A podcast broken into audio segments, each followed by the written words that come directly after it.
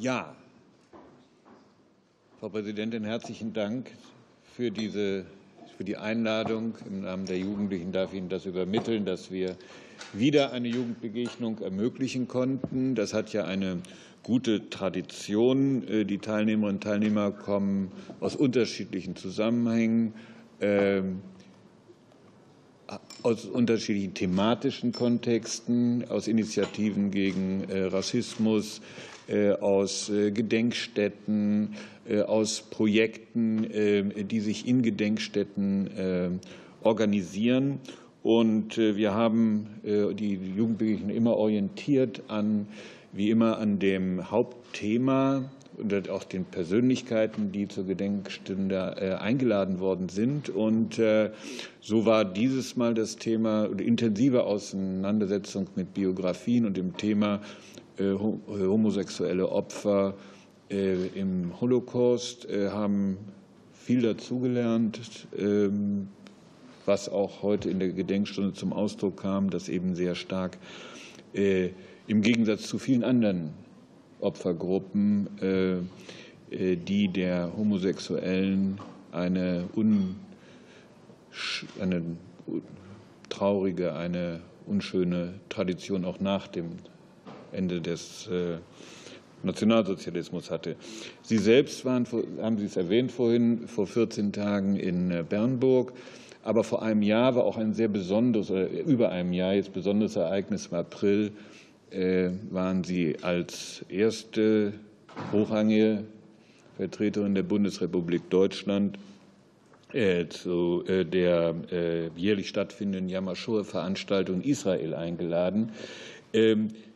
Bevor wir einsteigen, einfach, einfach mal eine persönliche Frage. Ähm, solche Besuche, wie wir jetzt ja auch gemacht haben, wir waren in. Ravensbrück gestern, ähm, was macht das mit einem? Was sind das für Eindrücke, die man mitnimmt? Erstmal herzlich willkommen. Ich freue mich äh, sehr, dass wir wirklich diese ja, Begegnung möglich machen. Und ähm, insofern habe ich hier auch drei Menschen neben mir, die sich sehr engagiert haben und äh, heute auch zwei, die ja im Plenum gesprochen haben. Was macht das mit einem? Also ähm, ich wurde von Journalisten oft gefragt, welche Besuche sind so im ersten Jahr meiner Amtszeit hängen geblieben. Das war in der Tat der Besuch in Israel zum nationalen Gedenken, wo hm, die Menschen in Israel Holocaust überleben, natürlich alle eine, eine Holocaust-Geschichte haben. Allen Menschen, denen ich da begegnet bin, sei es viele äh, Überlebende, die in Israel leben, aber eben auch ähm, Familien, also auch mittlerweile die zweite Generation. Und ich wusste nicht, wie die mich aufnehmen. Also normalerweise, ich komme aus dem Land der Täter und äh, dieser Feiertag war eigentlich für sag mal, Vertreter aus dem Täterland tabu. Und Miki Levi, der damals, äh, also im letzten Jahr hier unten in, ähm, geredet hat äh, als Redner für die Gedenkstunde, der war so mutig und hat gesagt, nein, ich will dich einladen, weil ähm, es wichtig ist, dass wir dieses Zeichen auch setzen. Und das war sehr mutig von ihm, war sicherlich in Israel auch nicht unumstritten. Und hängen geblieben ist tatsächlich Begegnungen dann nochmal äh, mit Überlebenden. Ich habe eine Frau getroffen, 104 Jahre, mit der habe ich kurz sprechen können. Die ist ähm, und dann hatten wir nur kurz Zeit und dann habe ich gesagt, ähm, ich komme auf jeden Fall nochmal nach Israel und dann nehmen wir uns ein bisschen mehr Zeit. Und dann hat sie gesagt, ja, dann halte ich so lange durch. Also allein solche Sätze, also 104, da sagt sie, ja, dann halte ich so lange durch, bis sie wiederkommen. Das, das berührt einen so, das vergisst man nie wieder. Und auch der Besuch in Yad Vashem. Es war nicht mein erster Besuch, aber ähm, ich habe dann noch mal eine neue Ausstellung besuchen können. Und da ist der Kontakt mit ähm, Dani Dayan entstanden. Und äh, er hat auch gesagt, ja, er wusste gar nicht, was er so mit mir anfangen soll. Er hat gehört, ich soll da die Bundestagspräsidentin empfangen. Ihm war gar nicht so wohl dabei. Ähm, und dann hab ich, haben wir uns auch kennengelernt und am Ende habe ich ihn eingeladen, können wir nicht eine gemeinsame Ausstellung machen? Und wenn wir die machen gemeinsam, ob er dann auch nach Deutschland kommen würde, weil er mir erzählt hat, dass er nie, nie, nie nach Deutschland kommen wollte.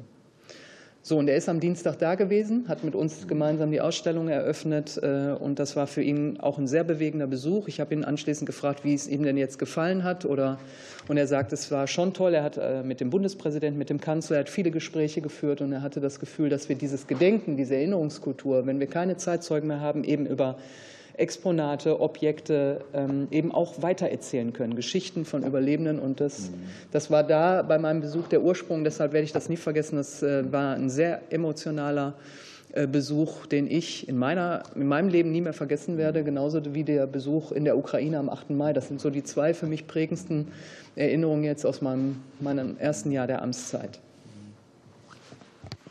Herzlichen Dank, Frau Präsidentin. Ähm Frau Katz und Herr Schildewann, erstmal herzlichen Dank und auch äh, herzlichen Glückwunsch zu Ihren bewegenden Reden. Ich hab, wir haben die Reaktion ja auch jetzt gerade gesehen und äh, äh, bei allen, die jetzt äh, ihre, ihre, ihre, die Darstellung, ihre Biografien gehört haben, war das sehr, äh, sehr beeindruckend und äh, was sie ja, was deutlich wurde, war ja auch das Verbindende bei ihnen, so dieses sich verstecken müssen, nicht zeigen können, wer man ist, wie man ist und äh, äh wie dieses eigentlich äh, auch nachhalt.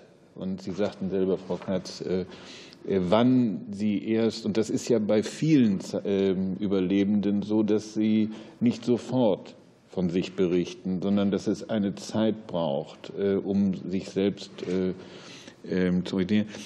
Was wir jetzt machen möchten, ist sozusagen gleich in die Diskussion einsteigen ähm, und dass ihr ähm, Ihre Fragen stellt.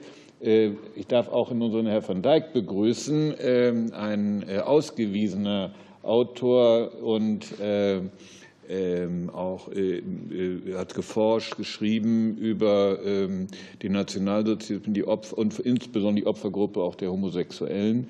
Aber nicht in dieser Funktion ist er heute hier, sondern äh, als rechte und linke Hand von Frau Katz, ähm, da Herr van Dijk sowohl holländisch als auch des Deutschen mehr als mächtig ist und von daher als Unterstützung dabei ist, wenn etwas nicht ganz verstanden werden sollten. So, jetzt seid ihr dran. Wer möchte beginnen? Und zwar möchte ich vielleicht zum Ablauf noch mal einen Hinweis, damit wir das so ein bisschen strukturiert kriegen, äh, dass wir äh, zunächst äh, die Fragen an Frau Katz richten. Ich gucke so ein bisschen, dass wir das auch zeitlich vernünftig hinkriegen, dann an Herrn Schirdewan und an Sie beide den Hinweis, wenn Sie dazwischen gehen wollen, immer gerne. Also äh, das ist jetzt nicht so, dass Sie die ganze Zeit jetzt abwarten müssen, sondern äh, das soll ja eine lebhafte und spannende Diskussion werden. Okay, wer möchte?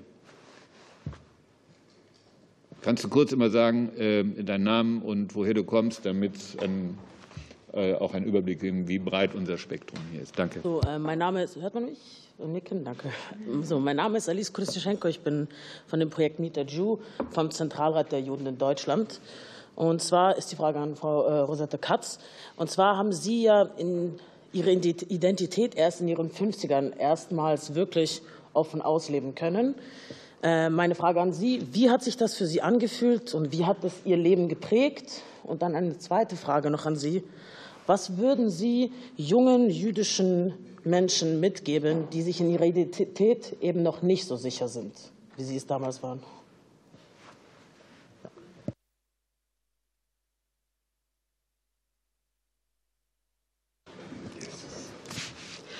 Danke für diese Frage. Oh, ich muss hier naartoe. Ähm, die erste Frage war, wie das ist, wenn man noch nicht seine Identität hat. Ja, das ist schlimm. Ich kann sagen, ich war nicht tätig, um mit mir und meiner Geschichte und auch nicht mit, das Wort, mit dem Wort Krieg oder Juden oder was auch äh, umzugehen. Und ich, ich war krank, das habe ich erwähnt in meinem äh, Speech. Und das hat sich so geäußert, ich bildete mich ein Eimer vor in meinem Leib. Den trug ich, den trug ich ständig mit. Und alles, womit ich nicht umgehen konnte, das steckte ich darin. Und das wurde immer größer und schwarzer. Es war ein schwarzes Loch und voller. Und endlich, so gegen mein 50. ist das überströmt. Denn ein Tropf ist immer der letzte. Und das war mein Glück, denn dann bin ich endlich so weit gekommen, um mich äh, zu einem Psychiater zu begeben und in Therapie zu gehen. Und das Zufall wollte, dass kurz nachher diese Konferenz in Amsterdam stattfindet, worüber ich gesprochen habe. Und zusammen diese zwei Sachen haben mich meine Identität einnehmen lassen. Und seitdem stehe ich in, in einer Art von ähm, Nachholstand, sagt man das? Nachholbedarf. Nachholbedarf. Darum ist er da. Nur darum. Wir kennen uns auch seit 40 Jahren, also es ist ja nicht, nicht nur darum. Und erzähle meine Geschichte, weil ich denke, und dann komme ich zur zweiten Frage, junge Kinder und Jugendlichen, an, dem, an denen ich meine Geschichte am liebsten erzähle, die sollen wissen, wie wichtig es ist, dass ein Mensch seine Verantwortlichkeit nehmen kann und darf. Nicht nur sich selbst gegenüber, sondern auch seinen, seinen Mitmensch. Und wie, nehm, wie, wie tut man das? Man muss sich dazu etwas bewusst sein. Man soll einen anderen Menschen verstehen wollen. Das ist ein Akt. Das soll man wollen. Und wie macht man das? Das kann man, wenn man äh, in, imstande ist. Ähm, bitte? Ja, das wollte ich sagen. wenn man äh, sich in ein anderer Mensch äh, verstellen kann. Und dazu braucht man Empathie. Also es ist eine Reihe, die man braucht, um gut ins Leben zu stehen und mit anderen Menschen auf menschliche Weise umzugehen. Denn darauf kommt es hin. Das ist meine Antwort. Junge Menschen, bitte, nehmt eure Bewusstsein, nehmt eure Verantwortlichkeit. Oh ja, Joodse Menschen, jüdische Menschen. Ja, ich weiß eigentlich nicht, was ich darauf sagen soll, speziell zu jüdischen Menschen. Denn ich war nicht ein jüdischer Mensch wie die heutige. Ich war im Krieg äh, geboren und hatte ein ganz besonderes Leben, ein verstecktes Leben, auch nach dem Krieg, denn ich versteckte mich in mir selbst. Und keiner hat mir das angesehen. Ich habe teilgenommen, ich habe gearbeitet, ich habe geheiratet, ich habe Kinder bekommen und alles war schön, aber innerlich war es dieser Eimer. Das kann ich kein anderer jüdischer Mensch. Äh, ja, das, das gilt nur für mich. Also diese Frage kann ich nicht gut beantworten. Entschuldige. Herzlichen Dank. Ja, als wir Saul Friedländer zu Gast hatten, der ja auch verstecktes Kind war, äh, sagte er etwas sehr Ähnliches, oh, dass er eine sehr viel Zeit brauchte eigentlich, um äh, sein Ich zu finden und sagte aber auch etwas sehr Spannendes gleichzeitig, dass er inzwischen ganz viele Identitäten hat und dass die zu unterschiedlichen Zeiten wichtig werden. Weitere Fragen an Frau Katz. Ja, bitte. Vielen Dank erstmal. Äh, mein Name ist Leonard Klepikow. Ich bin auch vom Begegnungsprojekt Miete des Zentralrats der Juden. Ähm, und meine Frage richtet sich an Frau Präsidentin Baas und äh, Frau Katz. Ähm, erst einmal muss ich sagen, dass in den letzten Jahren sehr viel von der Bundesregierung getan wurde, um jüdisches Leben in Deutschland sichtbarer zu machen. Meiner Meinung nach aber nicht genug. Und es ist für viele immer noch fremd, die sich mit dem Thema oder mit der Religion, mit der Kultur nicht auskennen. Deswegen meine Frage, ähm, was ist vielleicht die Ursache, wo sehen Sie die Ursache ähm, von dem Unwissen in der Bevölkerung ähm, und was Sie für Ideen hätten, dem entgegenzutreten? Ich fange gerne an. Also ja, wo kommt das her? Vielleicht, weil man keine Begegnung hat dass man sich mit der anderen Kultur auch auseinandersetzen will. Ähm, das, äh, ich habe das auch erst, ich rede immer auch gerne über mich, ich hatte bisher keine, zumindest bewusst, jüdischen Freundinnen und Freunde. Vielleicht hatte ich viele, also im Nachgang weiß ich es, dass ich äh, einige hatte, aber selbst die, ich glaube, das geht so ein bisschen auch in ihre Richtung, haben sich gar nicht so geäußert oder, oder es zu erkennen gegeben. Wahrscheinlich auch wegen der Geschichte und weil man immer auch vielleicht Angst vor Diskriminierung, Ausgrenzung hat.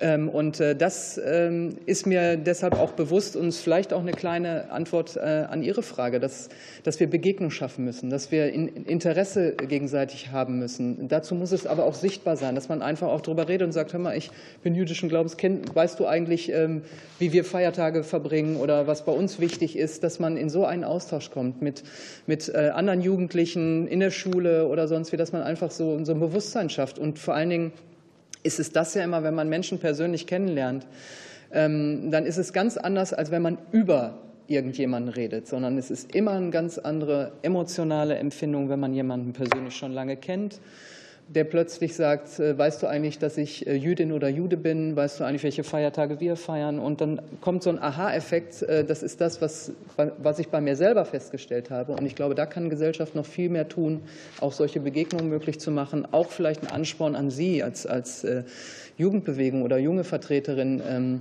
der Kultur, die Kultur einfach weiterzugeben. Und ich habe mich damit wirklich auch erst spät auseinandergesetzt, weil ich nie Begegnungen hatte. Also ich bin halt anders aufgewachsen im Ruhrgebiet und äh, stellte dann aber auch fest, und da habe ich dann auch gefragt, warum hast du es nicht vorher schon gesagt? Wir kennen uns doch jetzt schon so lange. Ja, ich wusste ja nicht, wie du reagierst und das ist, ne, das war, ne schwierige Geschichte. Also plötzlich kommt man dann auch ins Gespräch und man tauscht sich aus, auch über Ängste und Emotionen. Und ich finde, das ist wichtig, weil das fasst einen, deswegen auch diese Gedenkstunden, das ist so, das fasst einen einfach irgendwie an. Und solche, solche Momente braucht man, um den anderen zu verstehen. Und Frau Katz hat das gerade gesagt, wenn es darum geht, äh, sich einfach auch in den anderen hineinzuversetzen. Das äh, erfordert Willen, dass man es will, dass man Empathie hat ähm, und Verständnis. Man muss auch nicht alles teilen, das will ich auch ganz offen sagen. Man kann auch sagen, das finde ich blöd. Ne? Oder das ist jetzt nicht meins, muss ich. Aber dass man trotzdem die Toleranz und die Akzeptanz hat, sagt, nein, das ist, das gehört zu dir, das gehört zu mir. Ähm, und man kann sich auch mal streiten, inhaltlich über irgendwelche Dinge. Aber das ist, glaube ich, die Fähigkeit, die wir brauchen. Und ähm, dazu braucht es emotionale Begegnungen, dass man offen mit, aufeinander zugeht. Und äh, das wünsche ich mir einfach, denn jüdisches Leben ist, ähm, und das ist, finde ich, immer noch ein Wunder, in Deutschland wieder so sichtbar. Dennoch, ich habe das heute in meiner Rede gesagt, merken wir durch Verschwörungsmythen und so weiter, äh, wird auch immer wieder gesagt, äh, an allem Übel dieser Welt sind irgendwie Jüdinnen und Juden schuld. So, das sind diese Verschwörungsmythen, die sich irgendwie ganz, ganz lange halten. Und da kann Staat was über Bildungs Arbeit tun. Ne? Dass man einfach auch solche Mythen entkräftet, äh, über Geschichtsunterricht und so weiter einfach auch ähm, äh, das äh, mit auf den Weg gibt. Ähm, ich habe tatsächlich mal ein Theaterstück, Dunkle Mächte heißt das. Ähm, da merkt man richtig, da geht es über Corona-Pandemie und am, wie gesagt, große Weltkriege und an allem die große Verschwörung sind die Juden schuld. Das ist immer so unter Verschwörungsmythen immer so der, am Ende der Kreis. und das müssen wir durchbrechen. Das geht durch Bildung, durch Begegnung. Und ähm, da kann, wie gesagt, gerade was, das Teil, äh, was den Teil Bildung angeht, der Staat auch sehr viel noch tun. Da haben Sie vollkommen recht. Frau Kaltz. Ja, besser hätte ich das nicht sagen können.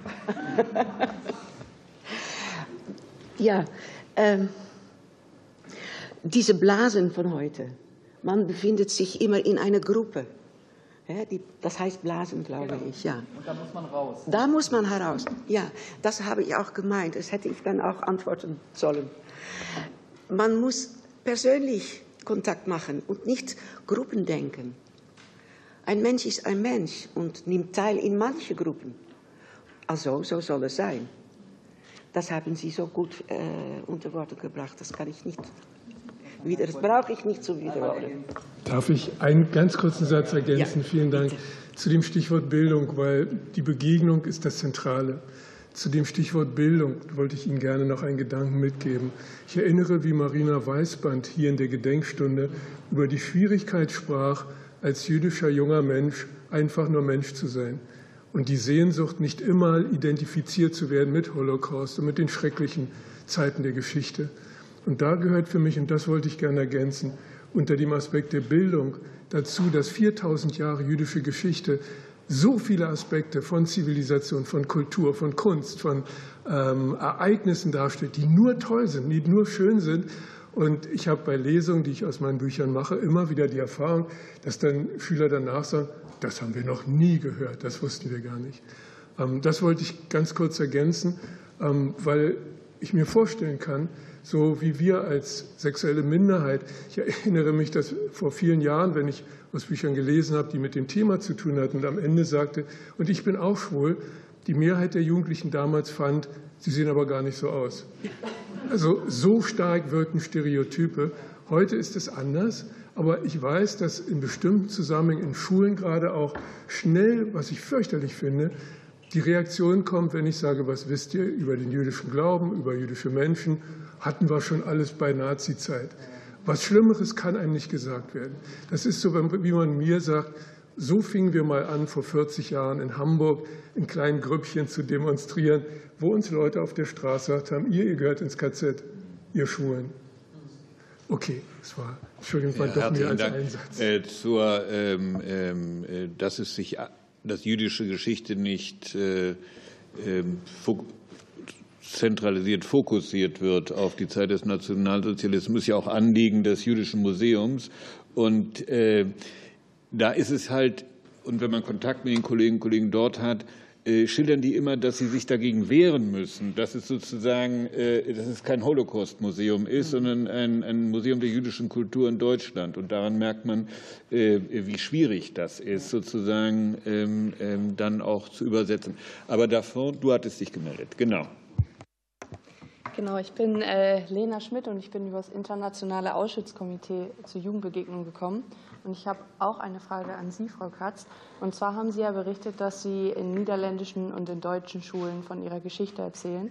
Und ich wollte Sie fragen, ob Sie ja, große Unterschiede in der Erinnerungskultur in, äh, in den Niederlanden und in Deutschland feststellen. Ja, eigentlich war das so. Als ich vor 25 Jahren ungefähr anfing hier in Deutschland, äh, war ich erstaunt, so viel die Jugendlichen wussten. Und nach meiner ersten Lesung in einer äh, Schule kamen junge, äh, Jugendliche auch zu mir und sagten, na, das war etwas anderes. Wir hatten gedacht, ach, wir hatten schon die Nase voll, die, wir haben so viel schon gehört und lesen müssen. Aber so eine persönliche Geschichte, ja, das kommt hier, hier rein. Also, das hat mir sehr erstaunt und gefreut. Und ich habe mir auch äh, gemütigt, um weiterzumachen. Und in der Niederlande werde ich oft, meistens in Grundschulen meine Geschichte erzählen. Und da ist das sehr unterschiedlich, bei wel welcher äh, Dozent oder Dozentin ich eingeladen wurde. Denn von ihm oder ihm ist es abhängig, wie gut die Schülerinnen vorbereitet sein. Denn in unser Curriculum, das verpflichtete Unterricht, gibt es kaum etwas, Worte vom Holocaust, Zweiter Weltkrieg. Das, das ist sehr ärmlich. Ein Schande, finde ich. Also, dann ist man abhängig von einer Person. Und weil ich immer eingeladen wurde, werde, komme ich immer bei äh, Schülern, die einigermaßen oder gut vorbereitet wurden. Also das kann ich nicht gut sagen, das Antwort auf Ihre Frage. Aber Sie verstehen. Okay. Ja, danke. Es gab ja auch, Sie hatten. Ah ja, gerne, bitte schön. Da könnte ich gleich mit einspringen. Das geht mir genauso, wenn ich vor Schulen spreche. Wenn die Lehrer die Schüler gut vorbereitet haben, ist eine ganz andere Atmosphäre dabei in der Stunde und die Schüler fragen ganz anders. Und die, die kichern nicht und machen nicht die, die Fragen äh, wirklich offen, Sachen. Da sage ich, ihr könnt alles fragen. Es kommt darauf an, ob ich alles antworte. Ihr dürft alles fragen. Aber ich sehe von den Fragen, dass die gar nicht dumm sind und dass die äh, vorbereitet waren. Und das macht viel aus. Wenn Lehrer äh, wirklich annehmen und äh, verbreiten. Sie hatten letztens darauf hingewiesen, auf diese neue Umfrage, wie viele Jugendliche in den Niederlanden die den Nationalsozialismus und die Verbrechen für einen Mythos halten. Ein Viertel der Jugendlichen, was eine erschreckende Zahl ist und ja. notwendiger macht, dass man eben in die Bildungsarbeit reingeht, in die Begegnung reingeht. Das habe ich erzählt, weil ich das dann tags zuvor gehört habe und gelesen. Aber am nächsten Tag wurde mich aus den Niederlanden von Freunden berichtet, dass es wieder widersprochen wurde. Also ich bin nicht sicher über diese Zahlen. Es wäre ein gutes Zeichen, wenn dem so ja. wäre. Ne? Ja. Okay. Ja, vielen Dank. Ähm, ich möchte gerne überleiten einmal zu Klaus Schödewan und da anknüpfen. Ähm, zunächst vielen Dank, dass Sie Ihre Geschichte mit uns geteilt haben. Ähm, wie ich finde, ja eine Geschichte, die erstmal äh, auf den ersten Blick nicht zur Verfolgung äh, zu, zur Erinnerung an die Verfolgung an Opfer des Nationalsozialismus erinnert und wie Sie heute aber ja gezeigt haben, eben doch genau dazu passt und ein Abbild von vielen Schicksalen ist. Meine Frage bezieht sich auf die jüngste Vergangenheit. 2017 ähm, wurden Sie rehabilitiert. Seitdem ist Ihr Strafregister frei. Da steht die Verurteilung nach 175 nicht mehr drin. Vor fünf Jahren war das. Ist damit die Verfolgung abgeschlossen? Könnte man hier überspitzt sagen. Also wie fühlen Sie sich heute? Wie blicken Sie heute auf die Bundesrepublik? Vielleicht könnten Sie, Frau Präsidentin, dazu einmal äh, noch Ihren, äh, Ihre Aussage dazu geben, wie Sie dem begegnen, wie heute ähm, auch ungeachtet der Verfolgung homosexuelles Leben in Deutschland ähm, Teil der Gesellschaft werden kann, wie Homophobie abgebaut werden kann und ähm, Menschen, die sich anders identifizieren, Teil der Gesellschaft werden, nicht nur, weil sie homosexuell oder andere Orientierungen haben, sondern weil sie Teil der Gesellschaft sind. Ich würde gerne noch äh, die Frage an äh, Frau Präsidentin ergänzen. Ähm, aus Ihrer Einschätzung, äh, wieso hat es bis 2023 gedauert, dass hier diese Opfergruppe gedenkt? Aber erst der Herr Schädemann. Es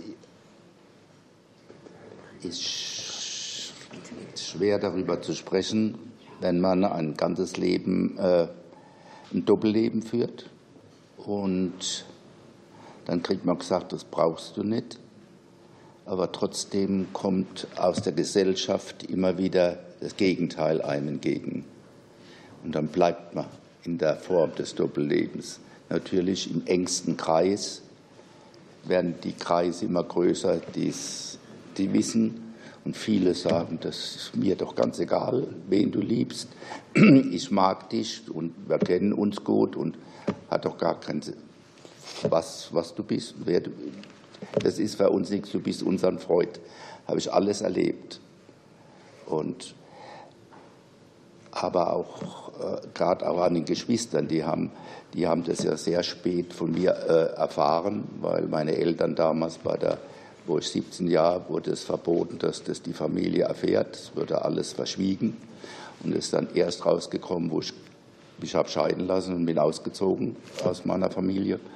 Da haben es die natürlich dann mitgekriegt, warum, weil ich dann zum Mann gezogen bin. Und da haben die Geschwister ja denken können, dass das was ist. Und dann hat es bloß gesagt, ach Gott, wir haben es ja gewusst irgendwie. Aber, aber, geredet hat niemand und wird heute nicht geredet. Und, und ich, ich gehe jetzt äh, so vor, dass ich jetzt in die Öffentlichkeit gehe, weil ich denke, es ist Zeit, nicht weiter zu verschweigen und weiter äh, mich verstecken aber ich kenne viele, auch in meinem Kreis, Gehengrähe, die schon 80 sind und weiterhin ein Doppelleben führen, weil sie nicht nach außen zeigen wollen, dass sie schwul sind. Und das ist, äh, was ich furchtbar finde und was ich für mich gesagt habe, nein, äh, ich gehe in die Öffentlichkeit. Bin natürlich schwer angeeckt in Familie und mit Tochter. Da hat es riesen Tränen und Diskussionen nächtelang gegeben.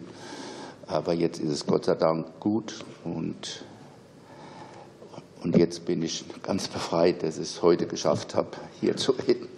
Und wie?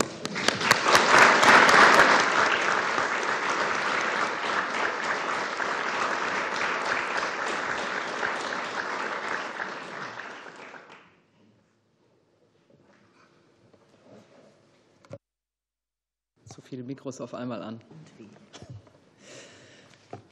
Also Sie merken ja alle gerade bei Klaus Schirdewan, dass das ähm, etwas ist, was Sie selbst auch vorhin in der Rede gesagt haben, keine Selbstverständlichkeit ist. Und wir müssen zu einer Selbstverständlichkeit kommen. Und auch die Homosexuellen wollen sich nicht immer wieder in dieser Gruppe und darüber definieren, sondern wir sind Menschen. So, egal wer wen liebt, wann, wo, wie, völlig egal. Und es hat lange gedauert, ja. Vorhin habe ich noch gehört, die Mitarbeiterinnen und Mitarbeiter der Verwaltung der Protokollabteilung arbeiten schon seit 2011 an diesem Thema, also an der Konzeption für eine Gedenkstunde. Und manchmal ist es eben so, dass ähm, es mit Menschen zusammenhängt, die sagen, dieses Thema ist mir wichtig. Und manchmal ist es auch die richtige Zeit.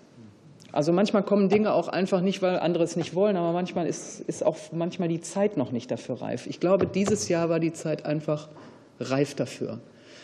Und für mich ist diese Gedenkveranstaltung eben auch ein Startpunkt, kein Ende, sondern ein Startpunkt. Und ich bin mir sicher, dass diese Gedenkstunde, wo wir die Menschen, die wegen ihrer sexuellen Orientierung oder Identität ja, ermordet wurden, drangsaliert, wir haben das heute alle gesagt, dass das in die Öffentlichkeit gerät. Und ich habe ganz bewusst auch die Parallele zum Heute gezogen. Und Herr Schiedewan hat das auch zum Heute ähm, gezogen. Das haben wir selten in einer Gedenkstunde. Also wir versuchen immer natürlich zu gedenken und die Parallelen zum Heute zu ziehen. Ich glaube, heute ist es noch stärker durchgekommen als vielleicht in vergangenen Gedenkstunden.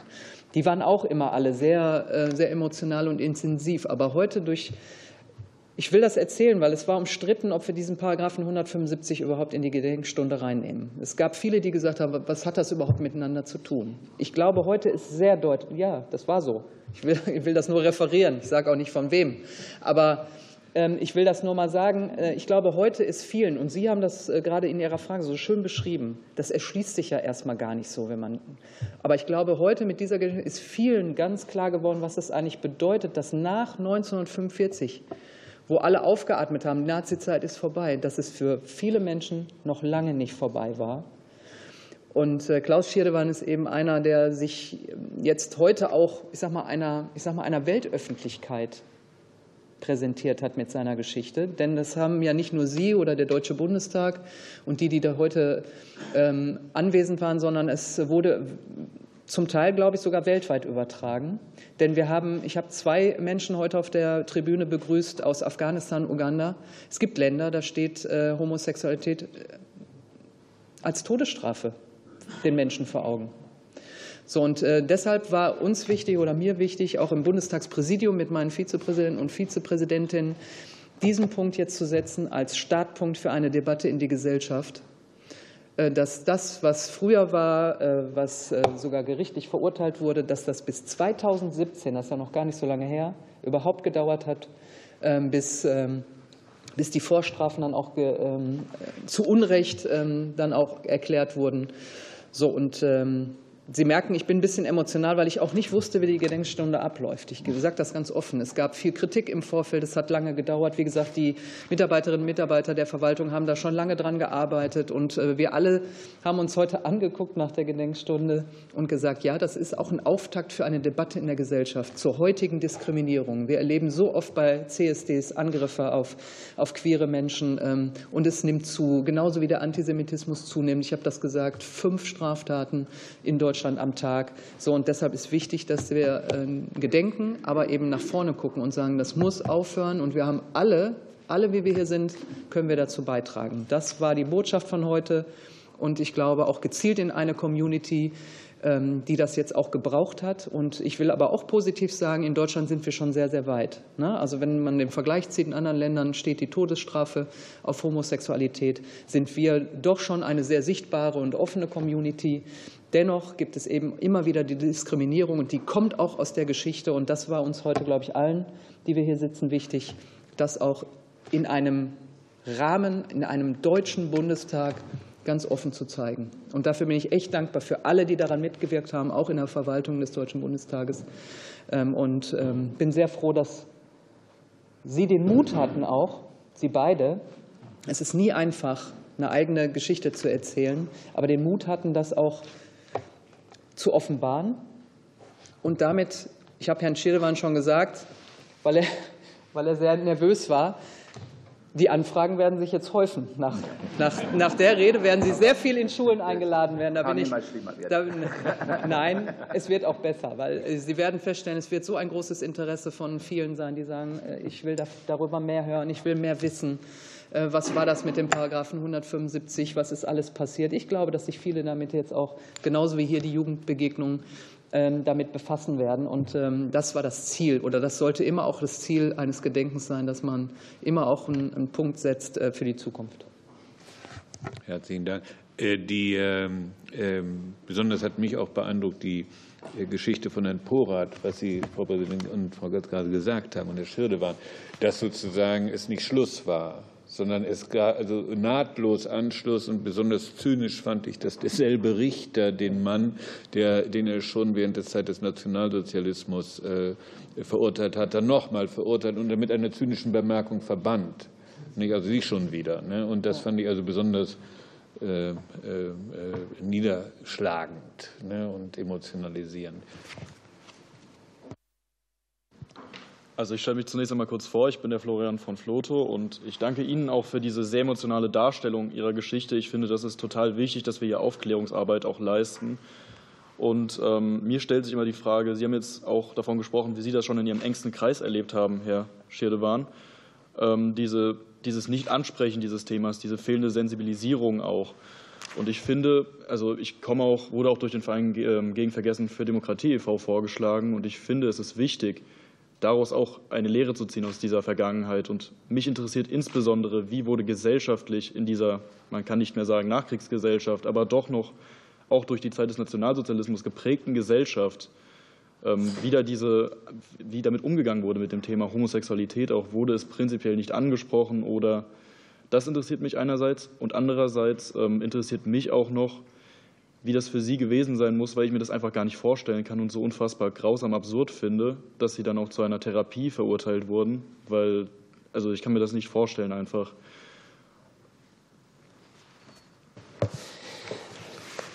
Damals hieß es noch nicht Konversationstherapie, da heißt, hat es einfach Verhaltenstherapie geheißen. Und und das Dolle war ja, dass ich dann nach zwei Jahren selber geglaubt habe, was der, Pfarrer, äh, der Doktor, der war ein Doktor, mir zwei Jahre lang eingepriestert hat, dass das eine Richtung ist bei jungen Männern, die bei allen Männern kommt. Bei manchen geht es schneller weg, beim anderen eben länger. Und wenn die richtige Frau kommt und, äh, ja, und dann klappt das und dann ist es alles vorbei. Sag mal, das ja als großes, äh, kurzes Ding. Aber das war der Hauptsatz von dem guten Mann und hat mit allen möglichen Tests mich getestet, was ich sehe in diesen Bildern, die da vorgelegt werden und musste malen und denken. Ich fand das alles immer idiotisch. Also was soll ich ein Baum waren? Was will der sehen aus meinem Baum, den ich mal, was für Gedanken ich habe oder wie ich ticke? Und, und die zwei Jahre äh, waren dann viele Reden von ihm und habe dann geglaubt. Und durch den Glauben, äh, ja, den Glauben, die ich halt zu Hause erfahren habe, ich war ja selber in der Kirche tätig als Jugendleiter und im Kindergottesdienst, war es ja klar, dort ist Homosexualität, es ist Todsünde. Und ja, und das hatte ich dann irgendwann mal dann so gedacht, ja, das geht vorbei, das, und wenn ich dann die Frau heirate, die Richtige, dann wird es schon gehen. Und ja, dann habe ich geheiratet, dann wurde die Therapie abgesetzt, war ja geheilt, habe sogar doch noch ein Ehetauglichkeitszeugnis gebraucht zum Heiraten mit 20, weil damals noch 21 volljährig war. Meine Eltern waren glücklich, dass ich so weit war. Dann war ich ja das schwarze Schaf, war ich dann immer, dann war ich aber noch grau. Und dann haben wir geheiratet, ja. Bloß dann kam das Wesen von mir zurück und die Gefühle für einen Mann. Und das war natürlich dann heimlich, weil ich ja wusste, das darf nicht sein. Und dann lebt man furchtbar. Ja, ich will ja sagen, ich habe meine Frau auch geliebt, aber das war eine andere Liebe. Ja. Äh, dies, die Suche nach einem Mann war drin. Und dann ist es passiert. Dann war ich sechs Wochen nach der Hochzeit, ja, dann war es passiert. Und dann kam der große Nervenzusammenbruch und dann haben wir immer noch gesagt, wir halten das aus, wir machen das. Und dann haben wir mit allen versucht, äh, unser Leben zu führen als Ehe, haben dann sogar noch ein Kind gekriegt, nach acht Jahren. Dann hat es immer geheißen von allen, dann wird es besser, dann wird es besser. Ja, Pfeiferdickel. Dann war es nicht mehr besser, dann war es ganz schlimm geworden. Dann habe ich meine erste große Liebe gefunden, genau kurz vor der Geburt meiner Tochter. Und meine Tochter, äh, meine Frau hat sich total von ihrem Wesen was geändert als Mutter. Aber das habe ich gar nicht mitgekriegt. Ich war glücklich. Ich habe eine Frau, ein Kind und einen Mann. Ich war, für mich war das super. Bloß wie ich meiner Frau, äh, was ich meiner Frau angetan habe und später dann auch meiner Tochter, das habe ich überhaupt ausgeblendet. Und das das sehe ich heute als Schlimmstes von mir, dass ich damals so gedacht habe. Ja. Und dann halt ging es halt nicht mehr und dann haben wir uns scheiden lassen. Und dann erst viel später, wo dann meine Eltern tot waren, habe ich dann gewagt. Äh, die Geschwister wussten es ja dann, wo ich ausgezogen war. Auch die Eltern haben es ja dann mitgekriegt. Die haben alle mit meinem Mann keine Schwierigkeiten gehabt. Aber, aber direkt in die Öffentlichkeit bin ich nicht gegangen damit. Und erst durch eine Ausstellung und die Magnus Hirschfeld Stiftung bin ich in die Öffentlichkeit gekommen und habe gemerkt, dass mir das gut tut und dass ich was tun kann für junge Menschen, dass die nicht wieder genau dieselben Fehler machen wie ich. Denn sie stürzen nicht nur sich ins Unglück, sondern diese Partner, die sie dann aussuchen und meinen, mit denen klappt es, die machen sie noch unglücklich. Deswegen sage ich, die, sollen, die jungen Leute sollen dazu stehen, wenn es auch im Moment schlimm ist. Aber das Moment schlimm ist nicht so schlimm wie das andere.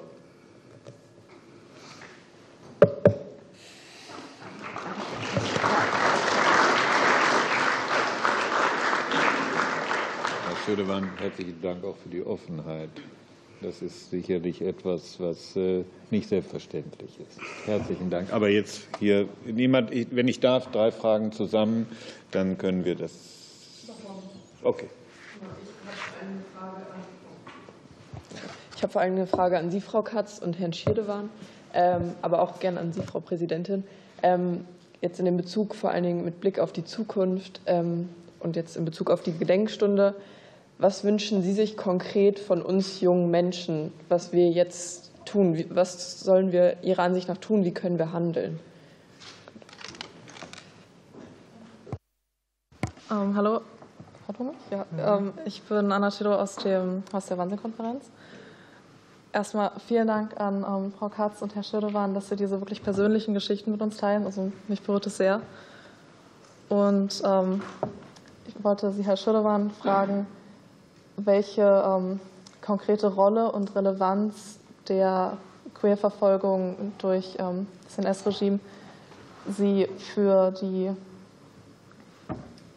nee, die Aufarbeitung davon, für ähm, die jetzt, also jetzt die Rechte und ähm, das, das, ich weiß nicht, einfach dem jetzt heutzutage gerechter werden, dem ähm, queeren Leben ähm, sie sehen.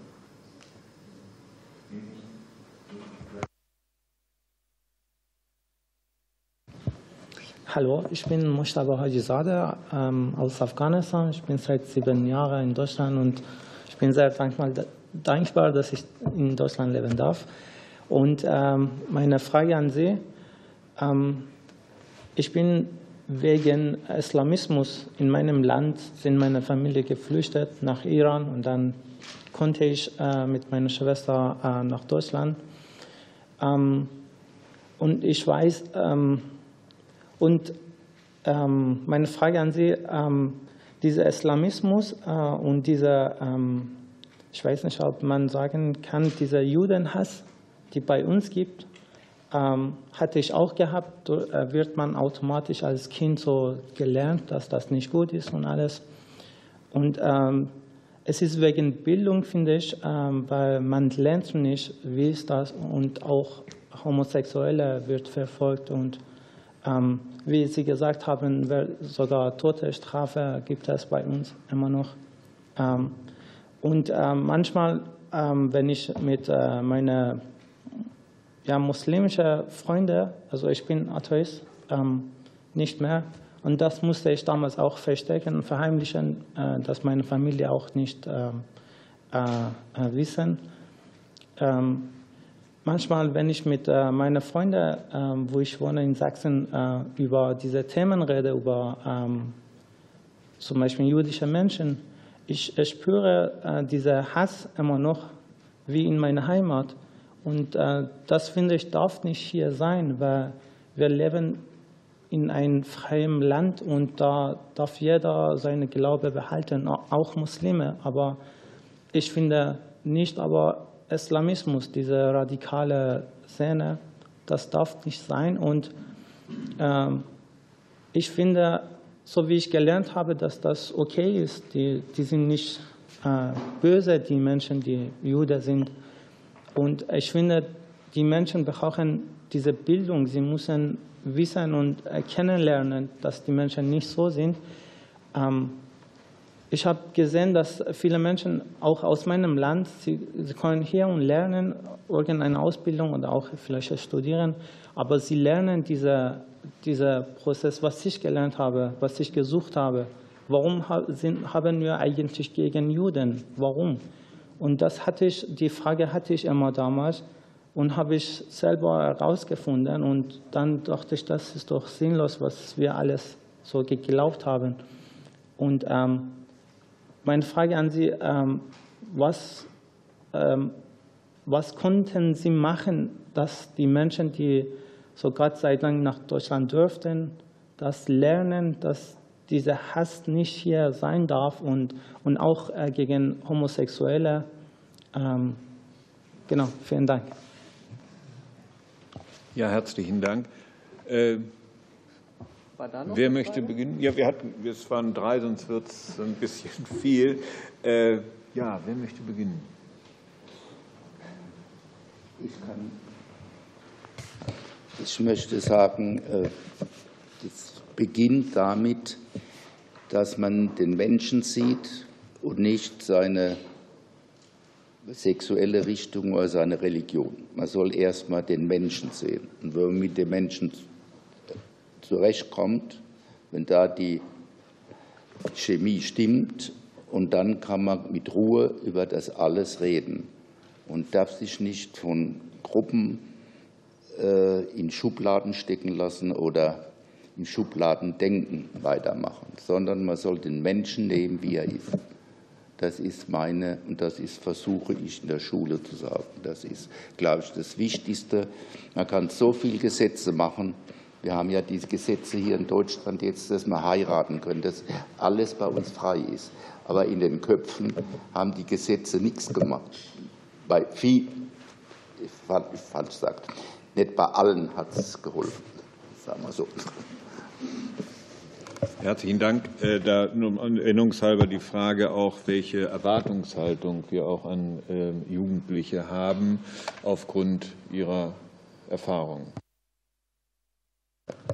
Dass sie sich äh, die Menschen anschauen und nicht äh, die, die Lehrpläne, dass sie sich mit den Menschen beschäftigen und dass sie zugehen, auch wenn ihnen manches unklar ist oder nicht verständlich ist, sagen, warum machst du das oder warum bist du jetzt so? Dass man redet miteinander. Und das ist auch das, was in den meisten Familien leider zu kurz kommt, das Reden. Und äh, das ist verlernt worden und es ist auch viel, sehe ich ja selber. Jetzt geht man ins Lokal, früher hat man zusammengesessen am Tisch und haben vier Leute zusammen geredet. Jetzt sitzen vier Leute da und machen so. Und das ist unsere, unser Kampf. Man sollte miteinander reden über alles und nicht über das. Ich habe es auch an die Seite gelegt. ja, ich möchte auch etwas. Danke. Denn das passt zusammen. Und auch da wurde noch etwas, ich weiß nicht mehr. So, aber das Kernwort für mich ist Identität. Äh, Schüler, die werden erwachsen, aber die fangen an, äh, nachdem die die Grundschule verlassen haben, als junge Pubers. Sagt man das auf Deutsch? Ja. Pubertier. Die, uh? Pubertierende. Pubertierende. Ein schwierige Wort. Ja, okay. Und ich möchte, dass jeder weiß, dass diese Pubertät nicht umsonst ist, nicht nur äh, körperlich, sondern man soll in der Zeit seine Identität lernen, kennenlernen. Und das bedeutet, man soll wissen, wo seine eigenen Grenzen sind und die von anderen. Das ist der Zeit, in der man das ausfinden soll. Und wenn man dann, denn ich, ich achte das sehr wichtig, weil ich das überschlagen habe. Ich habe so viel Angst gehabt, mich zu zeigen und all dies, das mit dem Emmer, Eimer. Also ich weiß, wie wichtig ist, es ist dass man äh, sich selbst lernen kann, denn erst dann kann man sein Gewissen nachleben und ein, sich öffnen für andere Menschen und der Wunsch äußeren, einander kennenzulernen. Das ist das Geheimnis. Man muss das willen. Und das kann man nur, wenn man sich selbst ein wenig kennt. Und das ist, was ich junge Leute mitgeben möchte. Ja. Herr van Dijk wollte noch, bevor. Ja, wirklich ganz kurz ein Merkmal von sexuellen Minderheiten und ähm, geschlechtlichen Minderheiten ist sicher, weil du über die Jugendzeit gesprochen hast, die Pubertät, Rosette, dass wir, wenn wir diese Jugendphase haben, in der Regel sehr einsam sind. Es gibt viele Studien, die auch belegen, dass die Suizidrate in dieser jugendlichen Gruppe viel höher ist als bei anderen. Und warum ist das so? Viele Minderheiten auf der Welt haben es schwer. Aber in den meisten gibt es einen familiären Hintergrund. Wenn du Roma oder Sinti bist, wenn du jüdisch bist, kommst du aus einer Familie, meist, nicht immer, aber meist, die auch so denkt, empfindet, fühlt, überzeugt ist, redet, glaubt wie du. Für die meisten von uns bedeutet die Jugendphase unendliche Einsamkeit, weil man merkt, man ist anders als die Schwester, der Bruder, die Eltern. Und ähm, Klaus, du hast das, finde ich, sehr beeindruckend geschildert, wie schwer es ist, dazu zu stehen. Und darum geht es. Und gerade Ihr seid junge Erwachsene, ihr seid keine pubertierende Pubertät mehr, aber doch, was Rosette versucht zu sagen, sehr klar darin zu sich zu entscheiden, wer bin ich? Und daraus Mut und Kraft zu finden und Freundinnen und Freunde zu wählen, weil das wird euch Mut geben, auch in Phasen, wo ihr attackiert werdet, wo andere Leute das völlig schlecht finden, was ihr macht oder tut, denn das ist es ja häufig, was von uns gefordert wird. Malte C., du hast ihn vorhin erwähnt, äh, Entschuldigung, Frau Präsidentin, Sie haben ihn vorhin erwähnt. Jetzt, das, das, selbstverständlich. Und entschuldigen Sie, weil in den Niederlanden sagt man schnell du und das ist ganz höflich gemeint. Und ich weiß, in Deutschland sagt man das nicht, das ist unhöflich. Danke für Ihre. Ich komme aus dem Ruhrgebiet. Ja. Also Niederlande und Ruhrgebiet sind ja auch schon Nachbarn. Okay, das war mir wichtig, dass ich Ihnen, euch gerne Mut machen möchte mit der Erfahrung. Ich rede nicht jetzt über mich, aber ich bin mit 18 Jahren aus Berlin damals weggegangen nach Amerika, weil es gar nicht weit genug sein konnte. Nicht so wohl organisiert, wie ihr jetzt Jugendbegegnung macht. Ich bin sehr chaotisch weggelaufen. Und das war aber für mich genau das, was du angesprochen hast. Die Entscheidung, in diesem Kontext, in dem ich aufgewachsen bin, wo mich niemand achtet, wo mich niemand respektiert, werde ich kaputt gehen. Und darum dachte ich, so weit wie möglich. Und eine Freundin hat mir geholfen, weil das billigste Ticket hat sie mir organisiert nach, nach New York über Brüssel. Aber macht mir das bitte nicht nach. Nein, genau, bleibt alle hier. Und äh, wir haben, nein, wir haben, äh, ich, wir sitzen, wir, wir vier hier sitzen ähm, vor einer Generation, die es besser machen kann, äh, die es jetzt schon besser macht. Ähm, weil hier sitzen äh, junge Menschen, ihr seid die, ihr interessiert euch schon dafür, ihr setzt euch damit auseinander. Und Ihr Punkt ist genau ein ganz schwieriger gerade in Deutschland und ein wichtiger. Das will ich, will ich sagen. Und es braucht Muslime, die als Vorbilder sagen, so wie Sie, ich habe mich damit auseinandergesetzt und ich sehe das anders. Und die braucht es auch in dieser Community der Muslime. Äh, ich habe ein, äh, deswegen beschäftige ich mich damit, weil ich habe tatsächlich einen ähm, muslimischen Lehrer, der hat das auch gemerkt. Mit diesen, er ist auch so aufgewachsen. Ne? Die, die Juden sind irgendwie was Schlimmes, Homosexualität ist was Schlimmes. Und er ähm, hat sich als Lehrer dann damit auseinandergesetzt. Er hat auch ein Buch darüber geschrieben. Das ist total spannend. Und ich glaube, deshalb braucht es diese Begegnung auch. Denn eins ist auch klar, die Rechten nutzen das gerade gegen Muslime, dass dieser Judenhass dort sehr kulturell geprägt ist. Und niemand kann da was für, weil wenn ich so aufwachse, wenn ich das, ne, selbst bei Ihnen hat zwei Jahre Therapie schon fast dafür gesorgt, dass Sie geglaubt haben, ja, ja, das stimmt schon, wenn der Arzt das sagt. Und so ist das. Deswegen, das mache ich niemandem zum Vorwurf, wenn man so aufwächst, so sozialisiert wird. Aber es muss nicht so bleiben, das will ich sagen. Und deshalb braucht es äh, Menschen wie Sie, die in die Community wirken, dass sie sagen, ich habe mich damit auseinandergesetzt, ich habe jüdische Freunde. Es ist nicht so, wie man uns erzählt hat.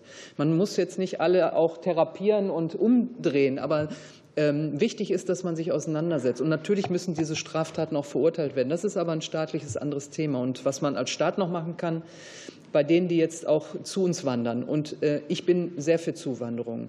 Ähm, wir brauchen das auch. Es gibt ja Parteien, die sagen, das brauchen wir alles nicht und das ist alles schlimm. Und äh, sie nutzen genau diese Vorurteile nämlich dann auch und äh, machen sich dann mit der jüdischen Community gemein und sagen, die Muslime sind alles schuld. Also da geht es direkt auf die andere Seite.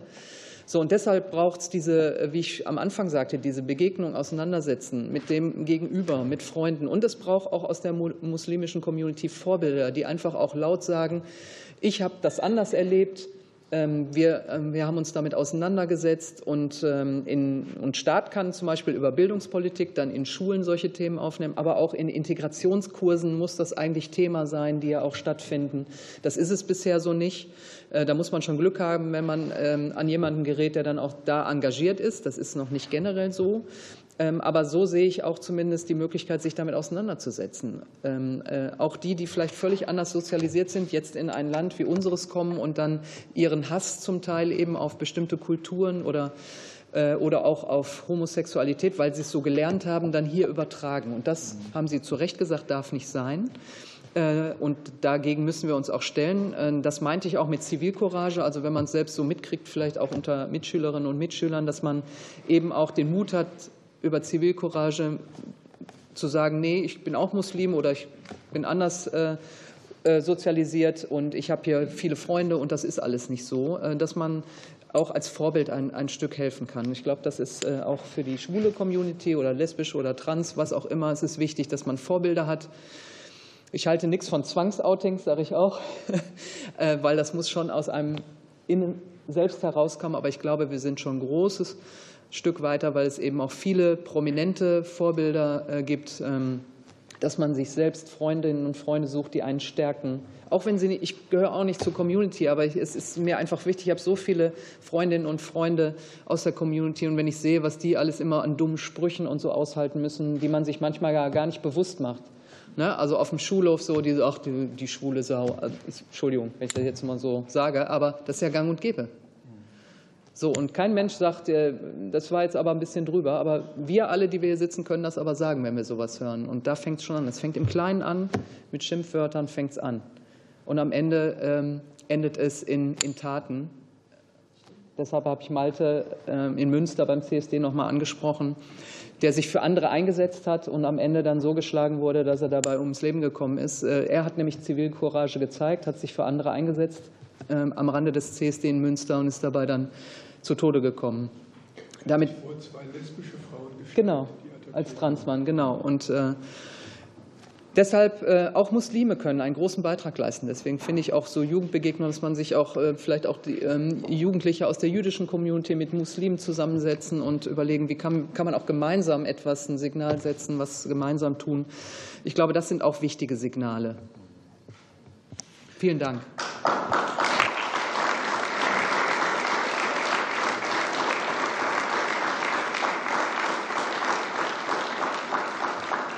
Ich gucke mit Erschrecken auf die Uhr. Äh, jetzt wird es gerade spannend. Ähm, ich würde eine, ähm, mit der Bitte an alle, die sich, ich habe alle registriert, aber äh, ich versuche das mal der Reihenfolge nach, ganz schnelle Runde äh, Fragen und dann an Sie die Bitte um Antwort. Ich fange mal rechts an von mir. So, also erst ähm, einmal auch nochmal Dankeschön an Sie alle. Also ich ähm, finde gerade so dieser persönliche Einblick, der jetzt auch ähm, gerade bei Ihnen beiden rübergekommen ist, ist wirklich ähm, sehr rührend gewesen, auch wirklich schon bei der Gedenkstunde sehr rührend gewesen. Da musste ich mich auch so ein bisschen ähm, versuchen, irgendwie noch ähm, ja, beisammen zu halten. Und ich glaube, das ging vielen Leuten so. Ich möchte aber nochmal mit einem ganz anderen Thema anschneiden. Und das ist eine Frage an Sie, Frau Baas. Ähm, und zwar hatten wir vorhin den ähm, Paragraphen 175 Strafgesetzbuch. Ich möchte aber gerne irgendwie mal auf den Paragraphen 218 zu sprechen kommen. Ähm, nämlich, wenn wir jetzt mal ganz geschichtlich zurückschauen, gab es ja schon im Kaiserreich wirklich Verpönungen im Bereich der Abtreibung. Es war ja nicht äh, gestattet, war nicht gewollt und so weiter. Das Ganze wurde ja eigentlich in der Weimarer Republik ein Stück weit aufgelockert. Dann kam ja wieder die Extremität äh, innerhalb der NS-Zeit. Und bis heute ist es ja immer noch so, dass tatsächlich Abtreibungen immer noch rechtswidrig sind. Zwar sind sie straffrei, aber wenn Frauen gerade auf dem Weg zu den wenigen Orten, wo sie überhaupt noch Abtreibungen durchführen können, schon belästigt, beleidigt und angegriffen werden, dann ähm, stellt sich mir die Frage, wie man das dann gerade als Teil der Legislative noch verantworten kann, dass sie dann zusätzlich auch noch eine Straftat damit begonnen haben. Einfach weil es jetzt ein Thema ist, direkt, weil äh, das kann ich relativ kurz machen. Also ich versuche es, weil ich auch weg muss. Ich habe einen nächsten Termin, aber das will ich beantworten. Also die, die Ampelkoalition hat sich ja vorgenommen, zum einen diesen, ähm, das war der ähm, äh, Paragraph 219a, also dieses Werbeverbot. Das haben wir ja schon äh, auch parlamentarisch beschlossen, dass das weg muss, weil das hat insbesondere Ärztinnen und Ärzte unter Druck gesetzt durch die Demonstration von Abtreibungsgegnern, die vor ihren Praxen waren. Und es hat dazu geführt, dass am Ende äh, Frauen überhaupt nicht mehr die Möglichkeit hatten, einen medizinisch äh, richtigen äh, Abbruch ihrer Schwangerschaft zu machen. Äh, so, und deshalb, das ist schon weg. Und was wir jetzt noch in der Ampelkoalition, das habe ich zumindest auch aus dem Koalitionsvertrag, ähm, dass der 218 nicht abgeschafft wird, das will ich ähm, damit sagen, weil auch diese Stimmen gibt es mittlerweile.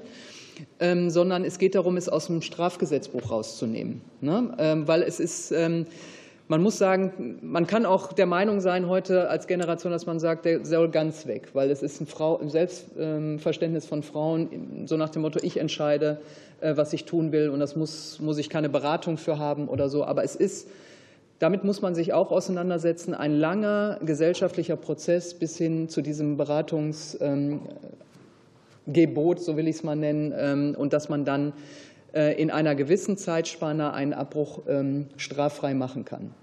So, und das äh, jetzt einmal so vom Tisch zu wischen, ähm, das ist gesellschaftspolitisch, glaube ich, in unserem Land nicht ganz so einfach. Ich habe eine persönliche Meinung. Also ich, ich finde, das ist aber meine ganz persönliche Meinung, ähm, der gehört weg. Aber wenn er eben als gesellschaftlicher Kompromiss einer harten Debatte, die es ja in der Vergangenheit gegeben ist, halt da ist, dass man sagt, der Abbruch, auch im, das Argument ist immer Schutz des, auch des werdenden Lebens. Ähm, das war die Auseinandersetzung in der Gesellschaft. Darf man das überhaupt und in welchem Zeitraum? Auch medizinisch, das war über, unter Wissenschaftlern eine wahnsinnige Debatte. Wann lebt, wann ist das schon werden, äh, werdendes Leben, wann nicht? Äh, ziemlich harte Auseinandersetzung. Aber wenn man ihn lässt, so wie er ist, dann muss er aber aus dem Strafgesetzbuch raus. Und das ist zumindest das, was ich höre, dass die Ampelfraktionen das ähm, erreichen wollen. Aber auch das wird noch mal eine schwere Debatte. Da müssen wir uns nichts vormachen. Aber es wäre gut, wenn es aus dem Strafgesetzbuch schon mal rauskäme. So, jetzt haben wir schon einige Minuten überzogen. Der nächste Termin wartet. Ja, ja, die Kollegin winkt da schon aufgeregt. Was wir noch schnell machen, ist der Fototermin ähm, äh, mit den äh, Remember-Karten nach vorne kommen. Stella ist da oben schon bereit. Und äh, wie wir gesagt haben, die körperlich größeren nach hinten und die nicht ganz so großen nach vorne.